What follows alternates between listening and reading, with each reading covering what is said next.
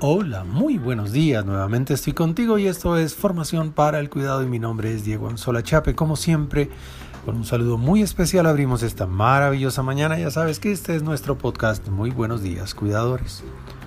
Angustia. La angustia es una sensación humana que equivale a la fiebre de la enfermedad. Es la manifestación física del miedo. Absolutamente todos los seres humanos hemos sentido angustia y por lo mismo en algún momento de la vida hemos sentido miedo. Cuidado. Ten en cuenta que el miedo no necesariamente es enemigo.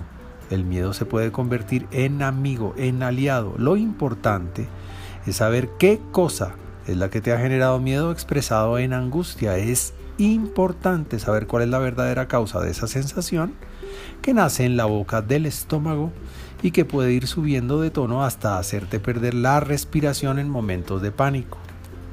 Un consejo. Vamos a darle la vuelta al miedo antes de tomar omeprazol.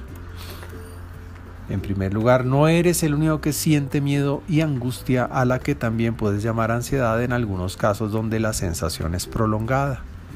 Especialmente en esta época de pandemia, la incertidumbre de no saber con claridad lo que va a suceder o la sensación de no saber si vamos a dominar lo que venimos haciendo con experticia nos produce mucha inseguridad.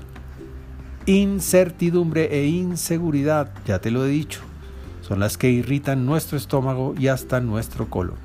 De otra parte, es importante que recuerdes que estamos en momentos de cambio en el mundo y que estos no empezaron ayer, sino que desde hace más de 20 años nos han ido empujando a una nueva era tecnológica muy especial, caracterizada por la velocidad en la comunicación, lo cual nos obliga a actuar y a decidir muy rápidamente.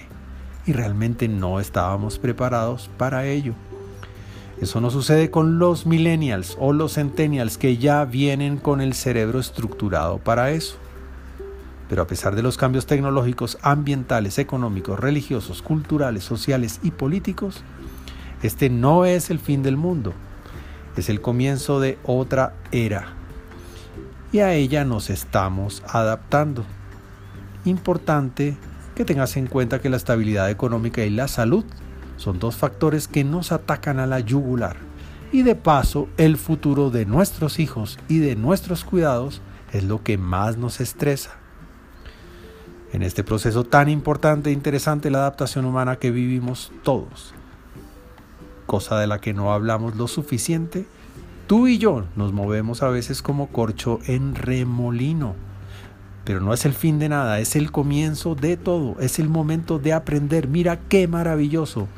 Para eso estás en actitud, revísate, no tengas miedo. No eres un vencido, eres un aprendiz de ti mismo. Antes que nada, hay una responsabilidad de dar el buen ejemplo al no temer más, del enfrentar más para vivir alegres, aprovechando esta oportunidad única que nos ha dado la vida, adaptándonos conscientemente al cambio. Ten en cuenta, uno, estás vivo. Dos, eres la gran persona que eres. Tres, mira la maravillosa experiencia de vida que tienes sumada a la pandemia. Y por último, Dios está contigo, pero háblale. Vamos a caminar en este mejorar y saca de la valija una hoja y un lápiz y pinta tu esperanza. Dale sentido a la vida, confía en ti y en Dios. Ahora, en este momento tienes mapa, morral, brújula y consejero. Dios, ¿qué más quieres? ¿Qué más esperas? Por ahora, pues te envío un gran abrazo digital y que Dios te bendiga esta mañana.